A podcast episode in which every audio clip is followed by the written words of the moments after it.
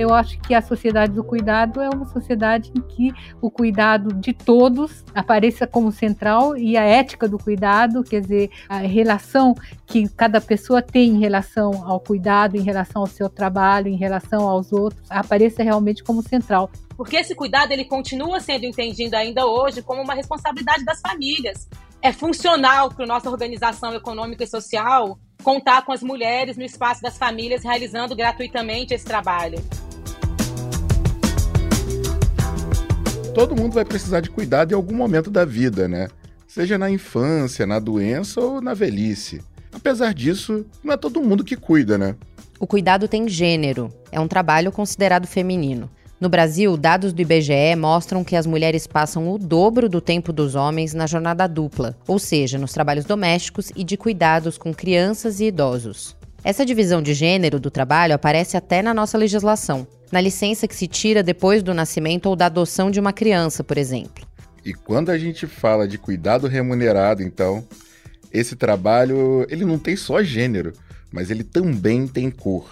As mulheres negras são maioria em empregos desse tipo. Elas atuam como empregadas domésticas, como babás, cuidadoras de idosos, por exemplo. Depois de passar muito tempo vendo o cuidado e as cuidadoras como assuntos de segunda ordem, o mundo tem passado a olhar com mais atenção para esse problema que vem da Argentina, uma decisão histórica para as mulheres. Os cuidados maternos foram reconhecidos como trabalho e serão usados para a aposentadoria. Aqui no Brasil, mulheres que são mães e trabalham têm que lidar com desafios como interrupções na carreira, salários menores e o mercado informal. No Brasil, o tema também está ganhando espaço. No dia 8 de março, inclusive, o governo anunciou um grupo de trabalho para formular uma política nacional de cuidado, coordenado pelo Ministério do Desenvolvimento Social. Ainda há muito para se avançar. A PEC das domésticas, que tentou aumentar os direitos dessas trabalhadoras, completou 10 anos sem avançar na formalização. Eu sou Ângela Boldrini e eu sou Irapuan Santana. E o que a gente quer saber nesse episódio do Brasil à Vista é como o país deveria lidar com o cuidado, como pode ser desenhada uma política que olhe para a divisão sexual e racial do trabalho e o que a gente pode fazer para melhorar as condições do trabalho remunerado doméstico. A Ângela vai conversar hoje com duas especialistas no tema, a Luana Simões Pinheiro é doutora em Sociologia pela UNB e diretora do Departamento de Economia do Cuidado do Ministério do Desenvolvimento Social. A Helena Irata é diretora emérita de pesquisas do Centro Nacional de Pesquisa Científica da França e autora de O Cuidado, Teorias e Práticas, publicado pela Boitempo em 2022.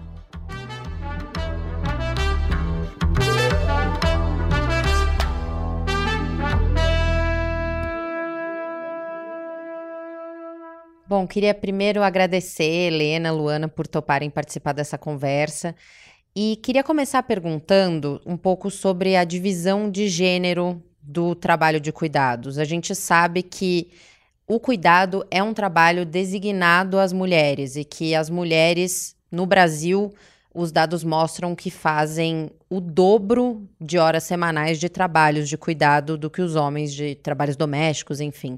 Quais são as implicações disso para as mulheres e de que forma essa divisão sexual do trabalho impacta na sociedade como um todo? Bom, eu acho que a divisão sexual do trabalho é uma marca da nossa sociedade, mas não só da nossa sociedade, né? Acho que a gente se organizou em, boa parte dos países, né, e das sociedades a partir de uma separação, né, do que, que se entende como sendo o masculino e o que, que se entende como sendo feminino, a partir de uma construção, né, de valores baseados na ideia de gênero, né? E a divisão sexual do trabalho é como se fosse um, uma parte material, como essa ideia, como essas construções né, a respeito do que a gente pensa que são homens e são mulheres, como ela se materializa na sociedade, né? Então a gente chegou num momento em que existem trabalhos que são entendidos como trabalhos femininos e trabalhos que são entendidos como trabalhos masculinos, é, e isso relacionado com aquilo que a gente entende como sendo as capacidades, as habilidades que seriam naturais né, de cada um desses grupos. Então, historicamente, a gente falou que as mulheres teriam mais capacidades e habilidades para fazerem o trabalho doméstico no espaço dos domicílios, enquanto os homens, de forma diversa, teriam mais capacidades e habilidades e interesses né, de fazer o, o trabalho no espaço público, né, no mercado de trabalho. Isso ao longo do tempo, a gente veio mudando um pouco essa divisão sexual do trabalho. A Helena fala muito bem sobre isso quando ela fala de como a gente vai mudando, mas no fundo, como a divisão sexual do trabalho vai sempre se ajustando e encontrando outras formas de se manifestar, né? Então, as mulheres foram um pouco rompendo esse processo quando elas foram entrando no mercado de trabalho, é, mas os homens foram muito menos fazendo esse processo inverso, de entrarem no espaço doméstico, né? Quando a gente olha os dados, a gente vê que as mulheres fazem hoje o dobro de horas ainda que os homens um trabalho doméstico não remunerado e que a quantidade de horas que os homens dedicam a esses trabalhos é mais ou menos a mesma ao longo de todo o tempo que a gente tem informações sobre isso, no caso brasileiro. Enquanto as mulheres reduzem a sua jornada, seja porque as famílias ficam menores, as mulheres vão reduzindo a quantidade de filhos que elas vão, vão tendo ao longo do tempo, seja porque a gente vai construindo alternativas né, em, em relação à, à possibilidade de fazer esse trabalho de forma mais efetiva ou terceirizar para quem tem condições de terceirizar, mas a participação masculina permanece mais ou menos a mesma aí ao longo da nossa história, né? Mostrando que as, a gente, as mulheres estão tentando resolver o seu problema de duplas e triplas jornadas, mas a divisão sexual do trabalho doméstico e de cuidados não remunerada não tem sido enfrentada no seu nó, né, no seu cerne. Eu acho que você tem toda a razão no que você fala da divisão sexual do trabalho. Eu acho que o trabalho de cuidado vai nessa linha, quer dizer, vai na mesma linha. A maior parte das cuidadoras são mulheres, né? mais de 90% são mulheres atualmente em todo o mundo.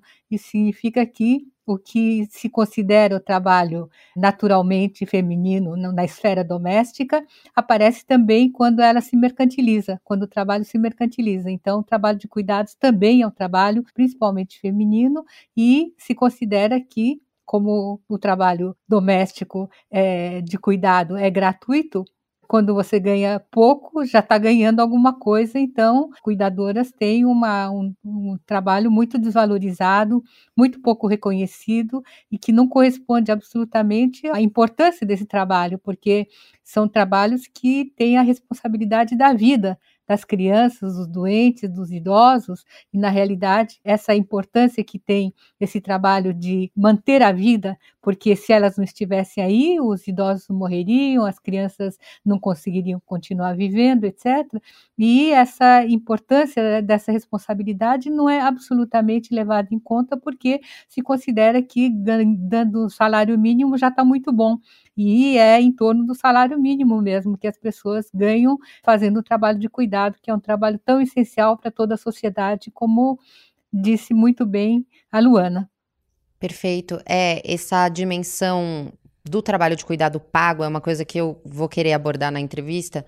Eu queria voltar só um pouquinho para essa dimensão doméstica do trabalho de cuidado não remunerado, porque uma coisa que sempre aparece quando a gente fala de coisas que acontecem no ambiente doméstico, no ambiente familiar, e isso existia muito com a violência doméstica, é que isso seria um problema da família, um problema de cada um e não uma questão para ser tratada pelo Estado, pelas políticas públicas. Como a gente pode mudar essa percepção de que isso é uma questão que cabe apenas aos aqueles indivíduos naquele acordo familiar específico e que tipo de ajuda ou estrutura estatal a gente poderia estabelecer para tornar esse trabalho de cuidado não remunerado mais igualitário? É, eu acho que, de fato, as políticas públicas mesmo são visíveis e são uma maneira de tornar visível o problema. É, eu vi isso aqui na França, porque durante a pandemia, as mulheres com crianças pequenas houve uma, uma ajuda do governo para que elas pudessem ficar em casa cuidando das crianças e continuar recebendo o salário. Isso mostra que cuidar de criança pequena não é alguma coisa totalmente da esfera doméstica, não remunerada e invisível, mas que, eh, com a ajuda do Estado, das políticas públicas, acaba se visibilizando a importância desse trabalho para a sociedade. E eu acho que todos os problemas que houve durante a pandemia no Brasil, e que eu, quando entrevistei cuidadoras brasileiras, elas diziam que realmente era muito difícil você não ter medo de contaminar, de ser contaminado, de contaminar a família, e não havia nenhuma possibilidade de políticas desse tipo, de ficar em casa, de se resguardar. Aqui tem mesmo o que se chama droit de retrait, que é se você não considera segura a situação de trabalho, você pode se retirar do trabalho, você pode não continuar trabalhando. Então, há uma série de políticas públicas que são essenciais para você poder eh, continuar trabalhando com crianças pequenas, continuar trabalhando com a família em uma situação precária. Eu acho que é uma maneira, as políticas públicas, elas mesmas, é uma maneira de tornar visível essa situação.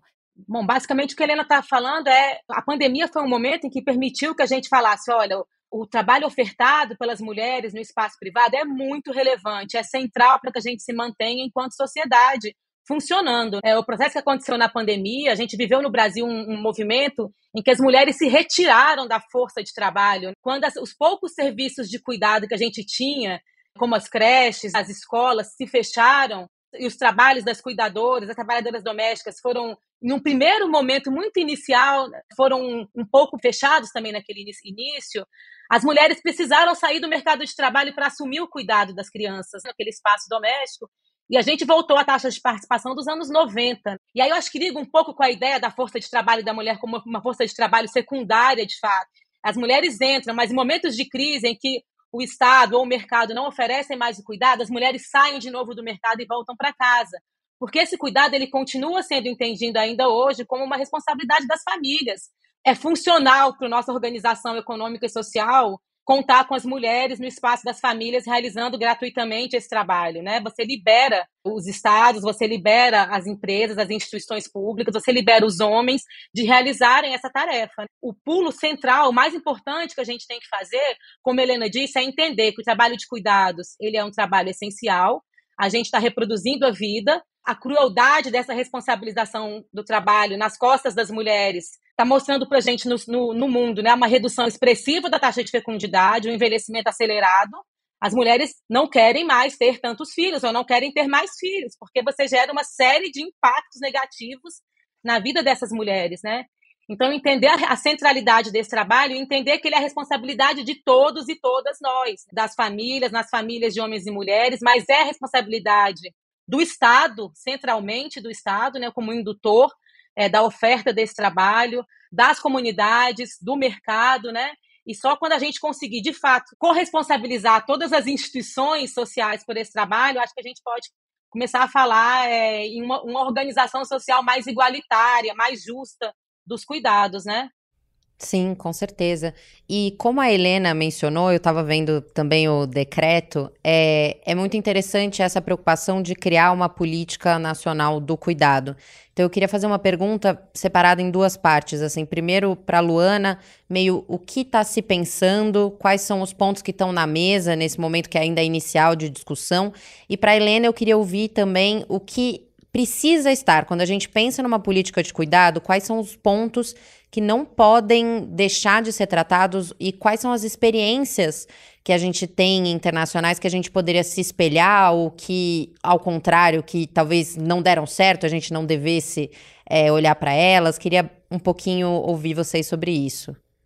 Bom, eu acho que a gente está num momento muito novo e muito propício para incorporar essas discussões no âmbito do Estado. É a primeira vez que a gente está trazendo esse tema a partir da ótica do cuidado para dentro do, do governo, né? E essa entrada dessas discussões no espaço público, da política pública, é muito recente, né? A gente tem muitas experiências de políticas de cuidado com crianças e idosos e pessoas com deficiência é, desarticuladas, pontuais, não suficientes, né, para o tamanho do problema que a gente tem para enfrentar. Então, o que a gente está pensando a partir da Secretaria Nacional de Cuidados e Família é a construção de uma política que seja articulada, né? uma política nacional de cuidados que seja articulada.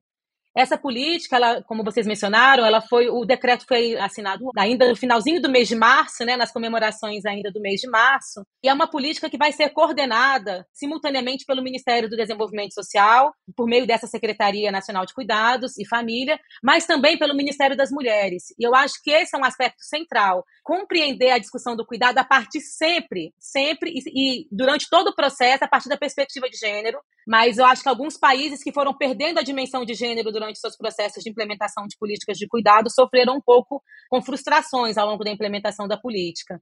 O que a gente tem pensado, então, é que o cuidado ele deve ser entendido a partir do marco de que ele é um direito de todas as pessoas e uma necessidade. todo mundo vai precisar em algum momento de cuidado ao longo da sua vida e todo mundo vai ofertar ou deveria ofertar em algum momento cuidado, né? Então a gente está organizando esse trabalho de construção da política e de um plano nacional de cuidados a partir de quatro é, grandes públicos que a gente está chamando assim nesse processo inicial, né? Esse grupo de trabalho que está sendo criado agora envolve mais de 15 ministérios, enfim, mostrando que é um problema de natureza intersetorial obrigatoriamente, né? Não é um, uma questão de um ministério ou de outro, mas um conjunto articulado de políticas. Então a gente está pensando a partir de quatro grandes públicos, que seriam as crianças e adolescentes, mas especialmente a primeira infância, as pessoas idosas e as pessoas com deficiência, em particular aquelas que estão em situação de dependência, mas também pensando a partir do, do lugar das trabalhadoras e trabalhadoras do cuidado. Sejam essas trabalhadoras remuneradas, como a Helena colocou, né, o trabalho de cuidado remunerado no mercado, sejam elas não remuneradas, né? Então, pensando um pouco esses, essas quatro dimensões como sendo os quatro eixos que a gente tem que construir essa política, né, para atingir e resolver ah, as necessidades de cuidado e garantir condições de trabalho dignas e uma divisão do trabalho que seja menos injusta, né, para as mulheres. Eu vou então falar sobre as questões das diferentes experiências. Eu acho que a Luana tem toda a razão, que todas as pessoas são vulneráveis e todas terão necessidade de cuidado em algum momento das suas vidas. Então, é realmente estranho que os homens não participem. Porque se todo mundo necessita de cuidados, todo mundo deveria participar do cuidado. Isso talvez seja uma das coisas que o decreto vá propiciar em termos de discussão e implementação de políticas, porque eu acho que todos os homens são também vulneráveis, como as outras pessoas da, da, população em algum momento da vida deles. E hoje mesmo, eu acho que eles não poderiam trabalhar se não tivessem a casa limpa, o banheiro limpo, a comida pronta na hora de jantar e as roupas lavadas para ir sair de manhã, etc. Então, a ideia que existe é de que as, os, os homens, na realidade, eles não, não sabem cuidar, porque o cuidado, a, a, o trabalho de cuidado é alguma coisa que é intrínseca às mulheres, são as mulheres que têm a paciência, têm a ternura, o amor, o carinho, etc., que podem fazer bem o cuidado. Ora, a gente já viu em muitas situações que os homens podem também ser bons cuidadores, basta ter uma formação adequada. No Japão, nos IUPs, nas instituições de longa permanência para idosos do Japão, 40% da, da, da população de cuidadores são homens. É um número muito grande de pessoas que são homens lá né, e que cuidam como? Cuidam das mulheres, cuidam dos idosos, e eles aprenderam, fizeram uma formação.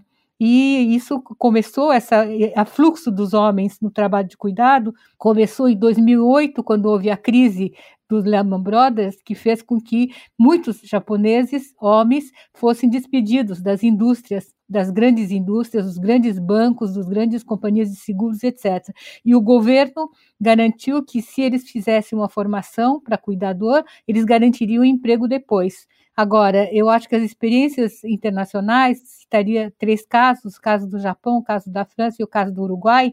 Eu acho que no caso do, do, do Japão, o Long Term Care Insurance, ele foi criado em 2000. O governo financia, ajuda as pessoas idosas, tanto quando eles querem ficar com um cuidado domiciliar, quanto quando eles querem ir para uma instituição. Nos dois casos, o governo paga 90% e a família ou o idoso paga 10% do, do custo só.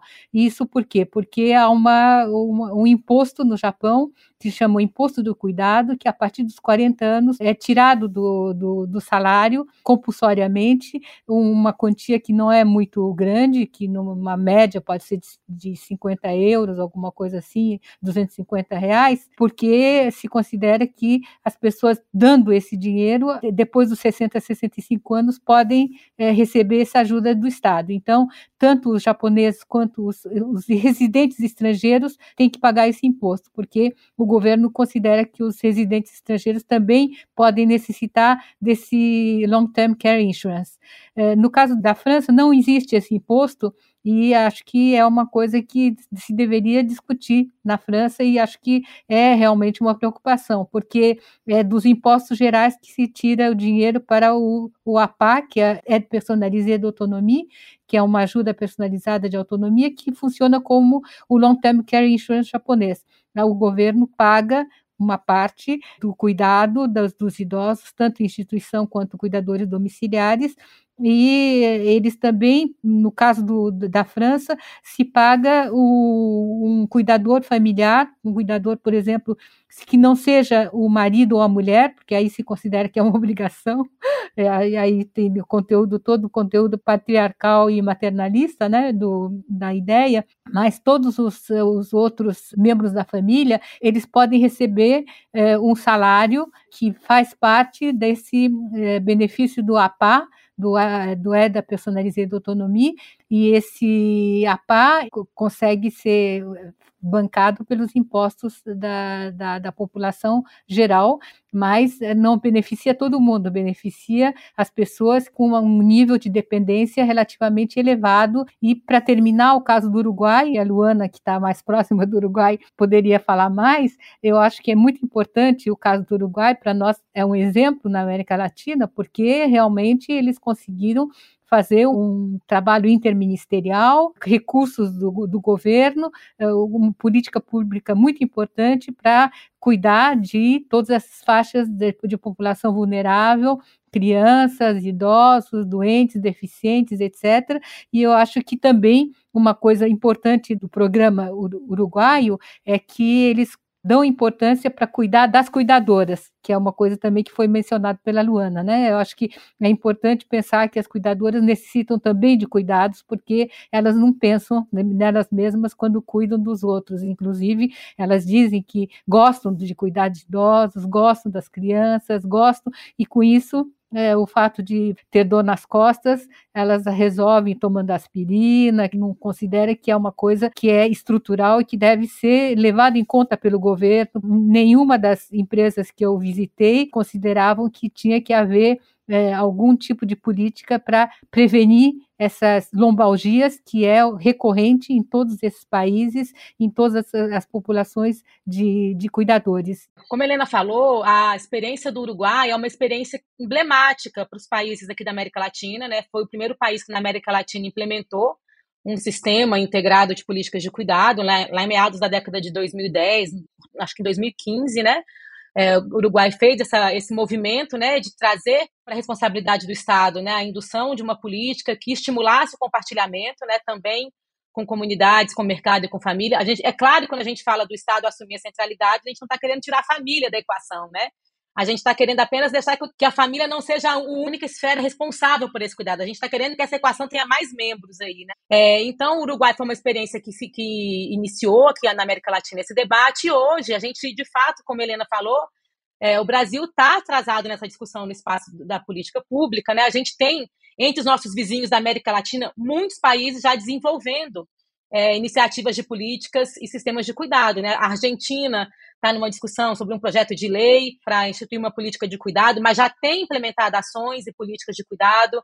É, República Dominicana, Costa Rica, a Colômbia tem uma experiência muito interessante em Bogotá, uma experiência local, o que eles chamam de manzanas del cuidado, que são é, experiências territorializadas, onde você oferece para aquele território, para aquela população daquele território, um conjunto de serviços integrados de cuidado, em que as pessoas possam acessar todos eles sem ter que caminhar mais do que 20 minutos.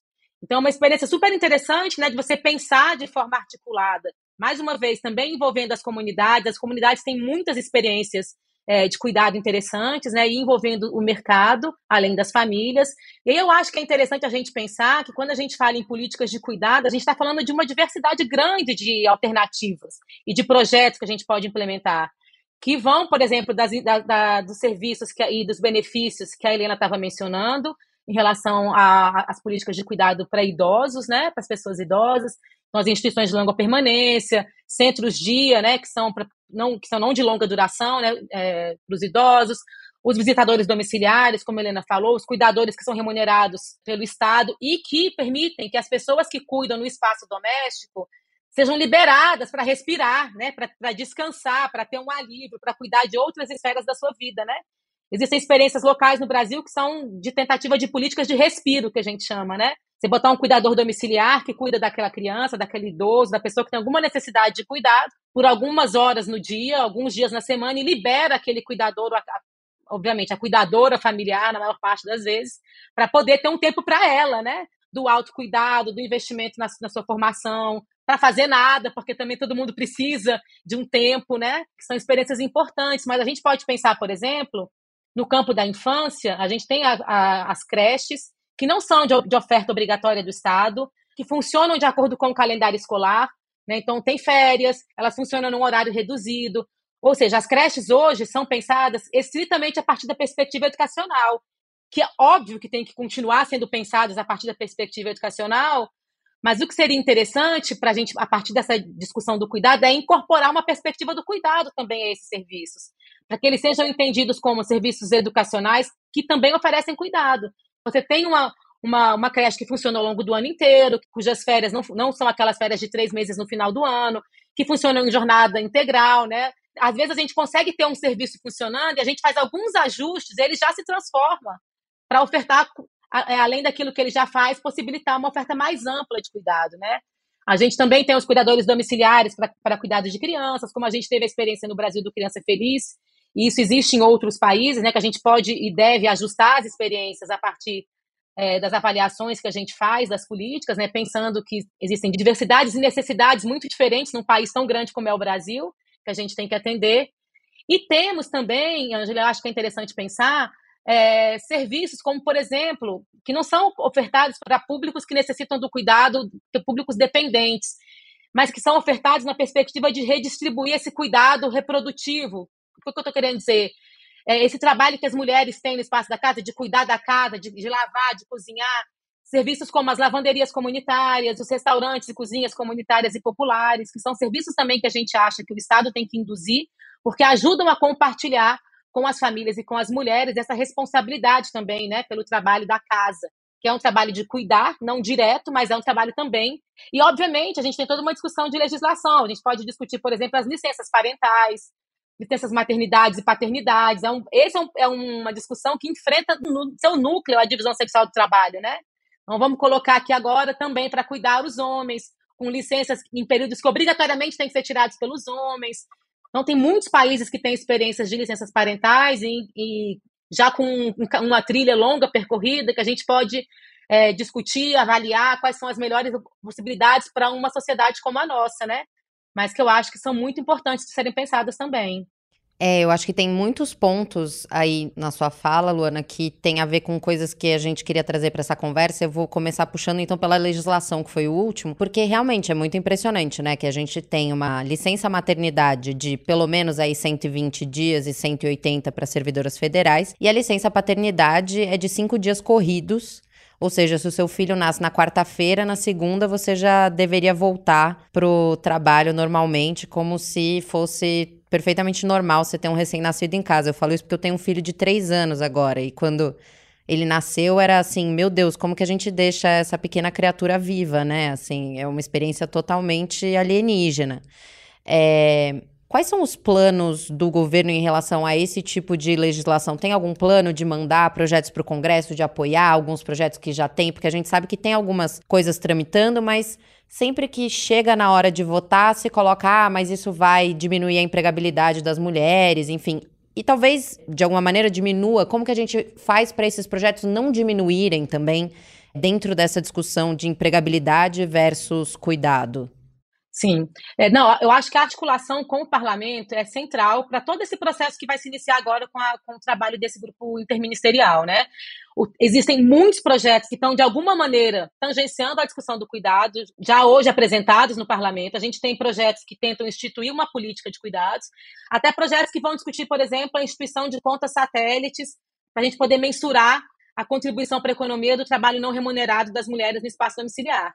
E a gente tem como prerrogativa, a gente está partindo do lugar de que é necessário, desde o início do trabalho, desse grupo de trabalho interministerial, uma articulação intensa e permanente com o parlamento. Existem muitas discussões a respeito da ampliação, enfim, se a gente ampliar os direitos em relação à maternidade, se vai aumentar o custo do trabalho da mulher e ela vai ser, vai retornar para o espaço doméstico, vai, vai gerar desemprego. Eu acho que é muito curioso que a gente, essas discussões se dão tanto nesse espaço doméstico quanto, eu acho que a Helena vai concordar comigo, quando a gente discute os direitos das trabalhadoras do cuidado profissionais. Toda vez que a gente discute uma ampliação dos direitos das trabalhadoras domésticas, das cuidadoras, ah, não dá para discutir isso, que a gente vai ampliar a informalidade, vai ampliar o desemprego. E a gente sempre fica nessa discussão entre um suposto custo, um suposto desemprego que será gerado a partir de uma discussão de ampliação de direitos, né, ou de promoção da igualdade. A, a OIT fez alguns estudos, e é uma intenção nossa na, na secretaria atualizar esses estudos, que mostravam que esse custo associado à ampliação da licença maternidade ou da licença paternidade, esse custo associado à ampliação dos direitos de cuidado das trabalhadoras, ele na verdade é um custo que praticamente não, não, não gera nenhum impacto, porque ele é um custo, ele além de ser muito pequeno, ele já é financiado pela contribuição que as empresas fazem é, para a Seguridade Social, que não está associado ao fato dela ter um filho ou não, já tem uma contribuição que é feita ali, dessa contribuição é retirado o gasto que será efetuado depois com as políticas da, da Previdência Social, né? Eu acho que a gente tem que pensar do ponto de vista da garantia do direito, e aí eu acho que é uma discussão que tem que ser feita também, é da ampliação desses benefícios, em como a gente pode pensar para aquelas pessoas que não têm capacidade contributiva, porque hoje a gente discute a partir de pelo menos 120 dias para quem conseguiu garantir a sua contribuição, numa sociedade que está cada vez mais informal, né? um mercado de trabalho que está cada vez mais informal. É, e eu acho que a gente tem que discutir políticas que vão tentar enfrentar esse nó da divisão sexual do trabalho. E a política de licença paternidade de cinco dias não tem nenhuma, nenhuma viabilidade para a gente estar tá pensando sobre essa questão, né? É, a gente tem pensado que, olha, a gente tem que ampliar a licença paternidade. Se a gente não conseguir discutir uma licença parental, que eu acho que é um horizonte onde a gente gostaria de chegar, a licença parental, que a gente discuta a ampliação de uma licença paternidade que, no entanto, não reduza os direitos das trabalhadoras, das mulheres, né? Não dá para a gente pegar, olha, temos hoje quatro meses garantidos para todo mundo, vamos ampliar mais dois, mas esses dois a gente divide entre homens e mulheres. Não. A gente está querendo garantir os direitos que já existem hoje, para as mulheres e ampliar esses direitos de forma a incluir um período mais amplo para os homens, porque isso, inclusive, nos permite discutir outros modelos de família, né, Ângela? Quando a gente pensa na licença parental, a gente discute outros modelos de família, que não esse modelo da família tradicional, né? De, de um casal heterossexual inserido no mercado de trabalho. Não é esse modelo único que a gente está querendo discutir. Então, a gente acha que tem que ampliar essa discussão para incorporar né, uma maior quantidade de pessoas que se beneficiam da política, que, de, que devem se beneficiar dessa política. Eu acho que você tem razão de apontar que há várias experiências internacionais, inclusive, nessa área legislativa, né? E que todas essas, eh, essas diferentes legislações, sobretudo em relação à licença paternidade, podem ser vistas como inspirações para o caso brasileiro, sobretudo os países nórdicos, né, em geral, elas têm políticas em relação a cuidados, já são mais amplas, né, do que as que nós podemos ver em toda a América Latina. Eu acho que todas essas legislações que aparecem têm que ser analisadas, estudadas e eventualmente copiadas, por que não, né? A única coisa é que as cópias às vezes não funcionam, é o caso do Japão. No Japão, se tenta usar todas as diferentes formas que aparecem de igualdade entre homens e mulheres, mas a sociedade é tão inscrita no patriarcado que as leis copiadas eh, pelo governo para fazer uma igualdade homens e mulheres da maneira mais a melhor possível não dão certo e não são aplicadas simplesmente porque há normas sociais que são muito fortes e que eu acho que essas normas só podem ser destruídas ou postas em questão se há um movimento feminista forte ou se há uma política do Estado voluntarista para resolver essa questão da desigualdade e da divisão sexual do trabalho em vigor na sociedade. E se a gente pensar o quanto é difícil a gente copiar uma experiência internacional para o Brasil, a gente pensar o quanto o Brasil é diverso internamente, né? Às vezes, uma política que você desenvolve, ela tem que considerar essas diversidades. Às vezes, ela se ajusta muito bem para as grandes metrópoles e não tem nenhuma relação, não tem nenhuma aderência à realidade de vida e, e da organização do cuidado de famílias que vivem no campo, que estão em, em, comunidades quilombolas, indígenas. Então, a gente tem que considerar todas essas dimensões também, né? Por isso, no grupo de trabalho, acho que é muito importante destacar é, o, Ministério da Igualdade Racial e o Ministério dos Povos Indígenas são integrantes desse grupo na perspectiva de que a gente tem que pensar a partir das experiências, né, das organizações, dos, dos interesses e das necessidades diferentes da nossa população. A gente é muito grande, né? Em, em, territorialmente, culturalmente, assim, acho que isso é um desafio enorme que a gente tem, diferente de outros países. A gente olha muito para o Uruguai sempre, mas o Uruguai é tão pequenininho, né? Quando a gente pensa do tamanho do Brasil, quantos uruguais tem aqui dentro, né? E a gente é um desafio muito grande que a gente tem para enfrentar, não só a amplitude territorial, mas a amplitude cultural, né, do nosso país. Eu achei muito importante no decreto justamente que tenha a participação dos povos representantes da, dos indígenas, porque justamente tem todo sentido no país como o Brasil. Sim, exatamente. É, sim, é, é, exatamente isso. E eu ia fazer só uma piadinha em relação ao Japão, que é aparentemente é igual no Brasil, que tem lei que não pega. É, não pega. A maior parte das leis sobre igualdade de gênero não pega no Japão. É verdade. É, e falando em lei que não pega, a gente queria trazer para discussão a PEC das domésticas. Porque a gente viu que 10 anos depois, e aí entra na dimensão racializada do cuidado que a Luana já tinha mencionado, que ela não aumentou a formalização dessas trabalhadoras. É, eu queria que vocês fizessem um balanço um pouco dos resultados dessa lei nesses 10 anos e o que, que a gente pode fazer para fazer com que, de fato, essas mulheres, que são em sua maioria negras, possam ter condições de trabalho, direitos trabalhistas é, iguais às pessoas que trabalham em outros tipos de, de emprego. É, eu só queria dizer que ah, não aumentou a informalização porque justamente houve toda a questão do, das diaristas, né? Que o fato de que você seria diarista se trabalhasse só dois dias por semana e que muitas patroas escolheram ter diaristas em vez de ter mensalistas porque não precisava pagar a contribuição social, etc. Então, eu acho que isso foi um dos fatores que aumentou a informalidade no Brasil, além da crise que também diminuiu o número número absoluto do, das trabalhadoras domésticas. Eu acho que a Luana tem muito a dizer sobre isso. Eu só gostaria de dizer que as cuidadoras como não tem um estatuto, quer dizer, não, não foi votada, né? O Bolsonaro vetou e agora que o Bolsonaro não está mais aí, espero que o veto seja suprimido, mas ele vetou a regulamentação da profissão das cuidadoras, o que fez com que as cuidadoras entrassem nessa, na, na, PEC das domésticas, quer dizer, elas são orientadas, todas as coisas que elas querem fazer ou não, toda a legislação que vale para elas é a legislação da, das domésticas, então isso também tem que, tem que ser levado em consideração, né? Não, Helena, acho que você abordou dois pontos já centrais, assim, a discussão da regulamentação da profissão de cuidadora é, é o que a Helena disse, foi, um, foi um, um debate longo de muitos anos e que foi enterrado em 2019, né? E, isso está no nosso, no nosso horizonte, na discussão da legislação, né? De, de recolocar em discussão essa, é, a regulamentação da profissão de cuidadora. É, isso é, é, ponto pacífico, né? Eu acho que a gente tem que recuperar esse tempo que a gente perdeu agora esses últimos anos e a gente já tem todo um acúmulo de discussões de organização das trabalhadoras, né, Helena, que fizeram muito durante muitos anos para que esse projeto avançasse, né, no nosso Congresso. Sobre a questão das trabalhadoras domésticas, e aí eu acho que a Helena tocou no ponto que eu acho que é central, que é a questão da ampliação das diaristas. Né? A gente, se hoje a gente conseguisse formalizar todas as trabalhadoras que têm direito à formalização, a gente estaria falando aí de que a gente teria colocado carteira assinada para 50% da categoria de trabalho doméstico. Porque a outra metade dessa categoria hoje não tem direito à formalização dos seus vínculos.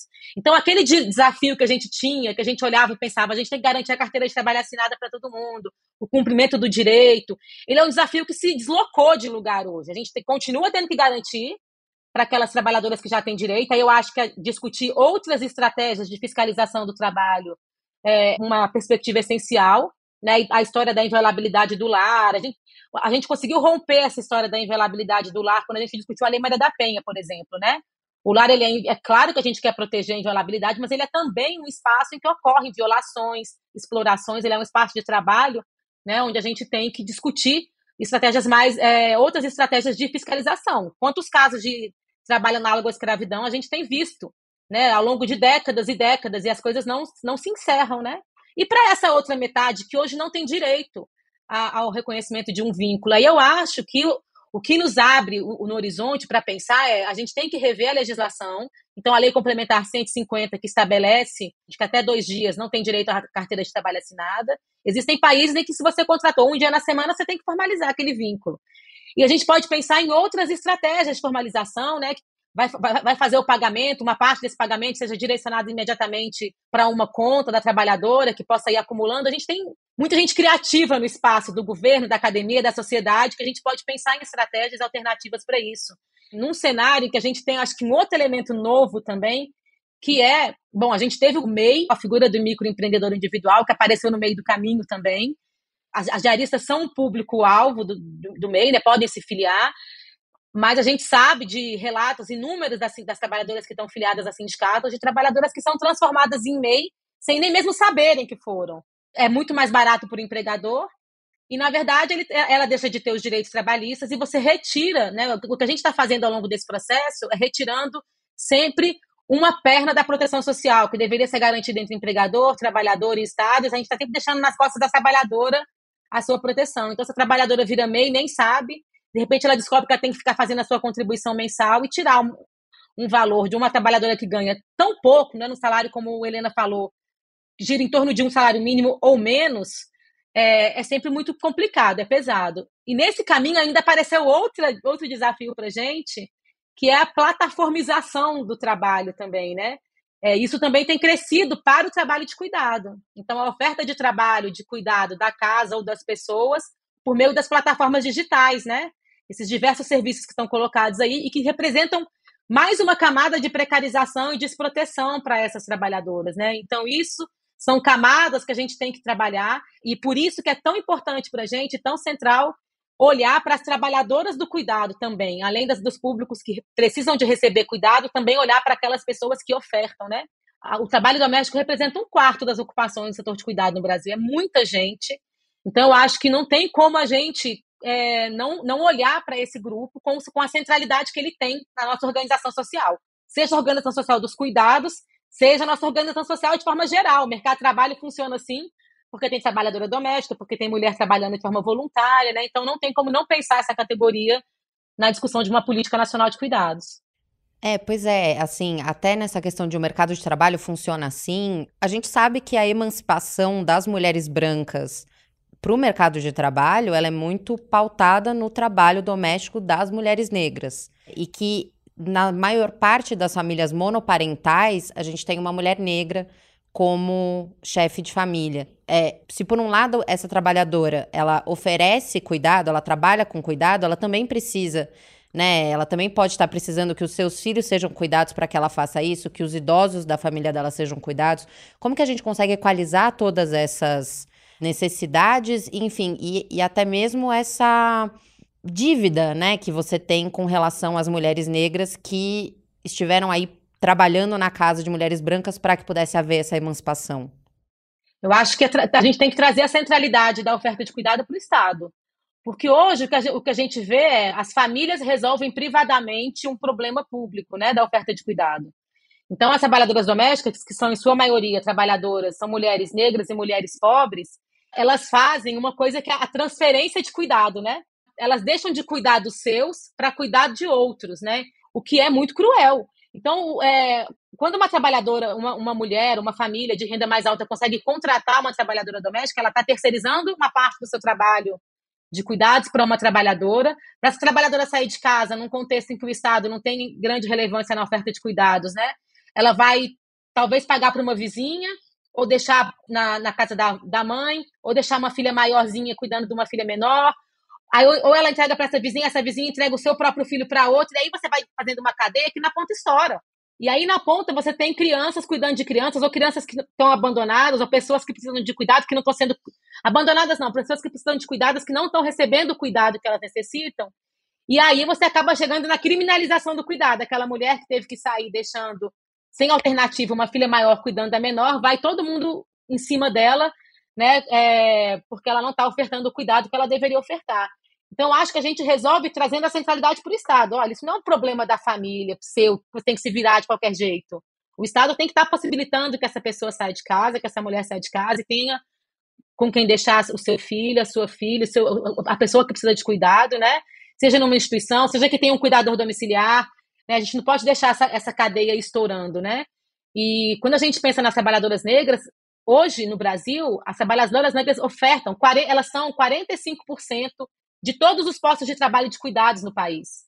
E quando a gente olha para as trabalhadoras, para as mulheres que fazem o trabalho de cuidados não remunerado no espaço domiciliar, as trabalhadoras negras fazem uma semana e meia mais de trabalho por ano não remunerado do que em comparação às mulheres brancas, o, trabalho não remunerado, né? Então, o trabalho de cuidados no Brasil, ele é ofertado por mulheres, mas mais do que isso, ele é ofertado por mulheres negras, né? Seja quando a gente olha para o cuidado não remunerado, seja quando a gente olha para o cuidado remunerado. É, eu acho que é muito importante o que você colocou sobre a transferência de trabalho das mulheres negras que acabam deixando seus idosos, os seus doentes, os seus filhos para outras mulheres em geral, outras mulheres da família, vizinhos, amigos, ou mesmo remunerando muito pouco, mas remunerando essas, essas pessoas. E essa transferência você colocou um objetivo que me parece muito importante, que é uma transferência cruel cruel porque você deixa os seus próprios filhos sendo cuidados por outrem e acaba cuidando é, de, de, filhos de pessoas que você não tem nenhuma, é, nenhum afeto inicial, que não faz parte da família, etc., e simplesmente para poder ser paga e poder ter recursos para poder ter um salário, que é, para elas é essencial para levar em frente a sua, a sua casa, como você diz, a maior parte das mulheres de famílias monoparentais são mulheres negras e elas precisam realmente desse salário, porque é o único salário é, da família.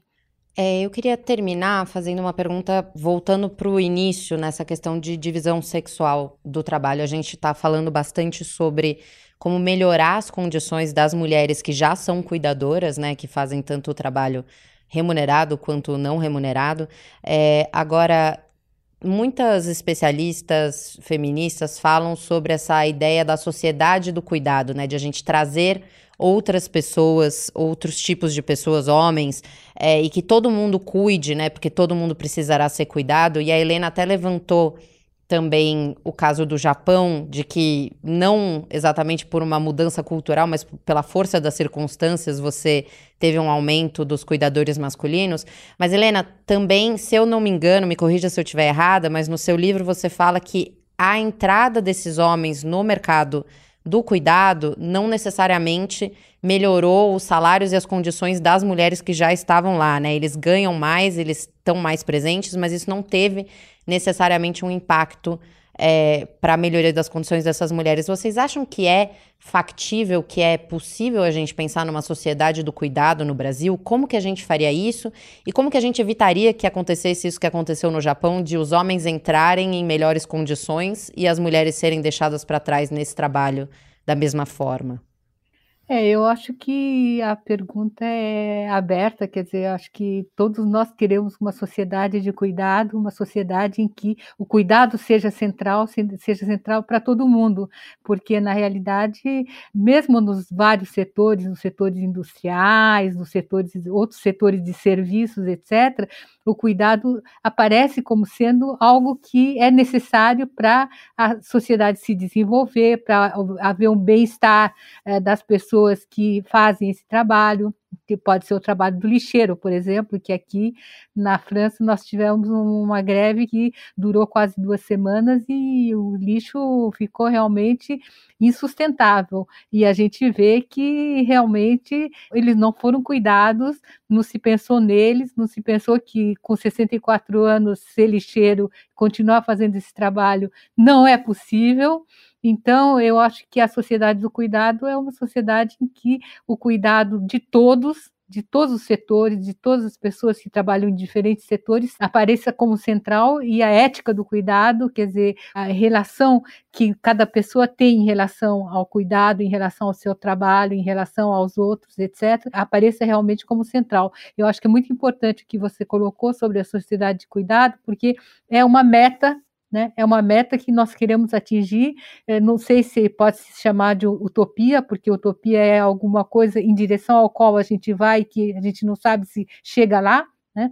Mas é importante para nós a gente pensar que deve existir uma sociedade de cuidados e que a gente vai fazer tudo para que ele exista, e eu acho que esse decreto é um passo nesse sentido no Brasil, quer dizer, um passo de, em direção a uma sociedade de cuidados. Agora, se a gente vai chegar lá, é muito difícil, né? Já vi que não é nada fácil, mas eu acho que é importante considerar essa possibilidade. Eu acho que, de fato, como você diz, Ângela, os homens que entraram na profissão de cuidado, eles não, não melhorou o fato deles entrarem no mercado de trabalho de cuidado, não melhorou a situação nem o salário do, das cuidadoras nem dos cuidadores, porque os cuidadores também continuam considerando que o salário deles não é suficiente, por exemplo, para criar uma família, para se casar, etc. E é, é, abaixo da média dos salários dos do japoneses é o salário do cuidador. E é, o, que, o que é diferente é que esses homens eles têm mais facilidade para galgar posições de poder, entre, entre aspas, porque não é grande poder, mas de ser líder, supervisor, etc. Então, esses eh, galgar situações intermediárias de poder é mais fácil para os homens, embora eles sejam poucos. Eu vi, por exemplo, reuniões de trabalho em que haviam dez pessoas, dos quais nove mulheres, que eram subordinadas a um homem que era o líder desse grupo de, de dez. Então, o poder continua sendo o apanágio dos homens, mesmo numa sociedade ou numa empresa onde a maior parte das, do, dos trabalhadores são do sexo feminino. Não, eu, eu tô com a Helena. Eu acho que a, a, gente tem que pensar que é possível, né, Helena? Que uma sociedade do cuidado seja construída e que a gente possa. E acho que é para isso que a gente está tá nessa, nesse tema, estamos aí traba, tentando trabalhar para que essa sociedade aconteça, né? Acho que é o objetivo que a gente tem, sem sermos ingênuos, assim, sabendo que é um desafio gran, grande, enorme, porque a gente está falando, na verdade, é de é, reconstruir as relações sociais, a gente está querendo, a gente está propondo uma nova forma de se organizar socialmente, né? A gente está propondo uma nova forma de existir, assim, em que a gente reconheça o valor é, de um trabalho que historicamente foi ignorado, foi não, não só ignorado, ele foi desvalorizado, né? Ele foi desqualificado do ponto de vista das famílias, do ponto de vista do mercado, né? As piores ocupações, mais mal remuneradas, como a Helena está colocando, são ocupações relacionadas ao cuidado. Assim, a gente está propondo então uma, uma, uma, nova discussão do que, que a gente imagina que é uma sociedade, né? A sociedade do bem viver, né? Onde esse cuidado seja responsabilidade de todo mundo. Cuidado é um conceito super amplo, né? A gente está falando aqui do cuidado aplicado para esse campo da política pública a partir dessa, dessa experiência que a gente está pensando para o governo, mais restrito, mas o cuidado, é as teóricas conceituam já há muito tempo, né? O cuidado da, da vida, o cuidado da, do meio ambiente, o cuidado com os animais, dos recursos naturais. E por isso eu acho que um pé muito importante quando a gente pensa a questão da, da política é o pé da comunicação, né? A gente se comunicar muito com a sociedade em todos os campos, não só no espaço do governo para construir uma política, mas se comunicar com a sociedade para que a sociedade possa entender o que, que a gente fala. Quando a gente fala de cuidado, a gente começa a conversar sobre isso, as pessoas, mas o que, que você está falando? O que, que você quer dizer com trabalho de cuidado, política de cuidado? Porque é uma coisa tão naturalizada como um trabalho que as mulheres fazem o tempo inteiro que as pessoas nem param para pensar sobre esse trabalho, né? Então, acho que é importante, um, um pé muito importante é isso, de se comunicar, de se comunicar a partir da ideia de construir novas divisões do trabalho, né? Não sejam mais divisões em que cabe a você fazer o trabalho de cuidado e a mim não cabe, né? Seja um homem, uma mulher, seja uma mulher branca, uma mulher negra, uma mulher rica, uma mulher pobre, né? As oposições que essa divisão também estabelece entre as próprias mulheres, né?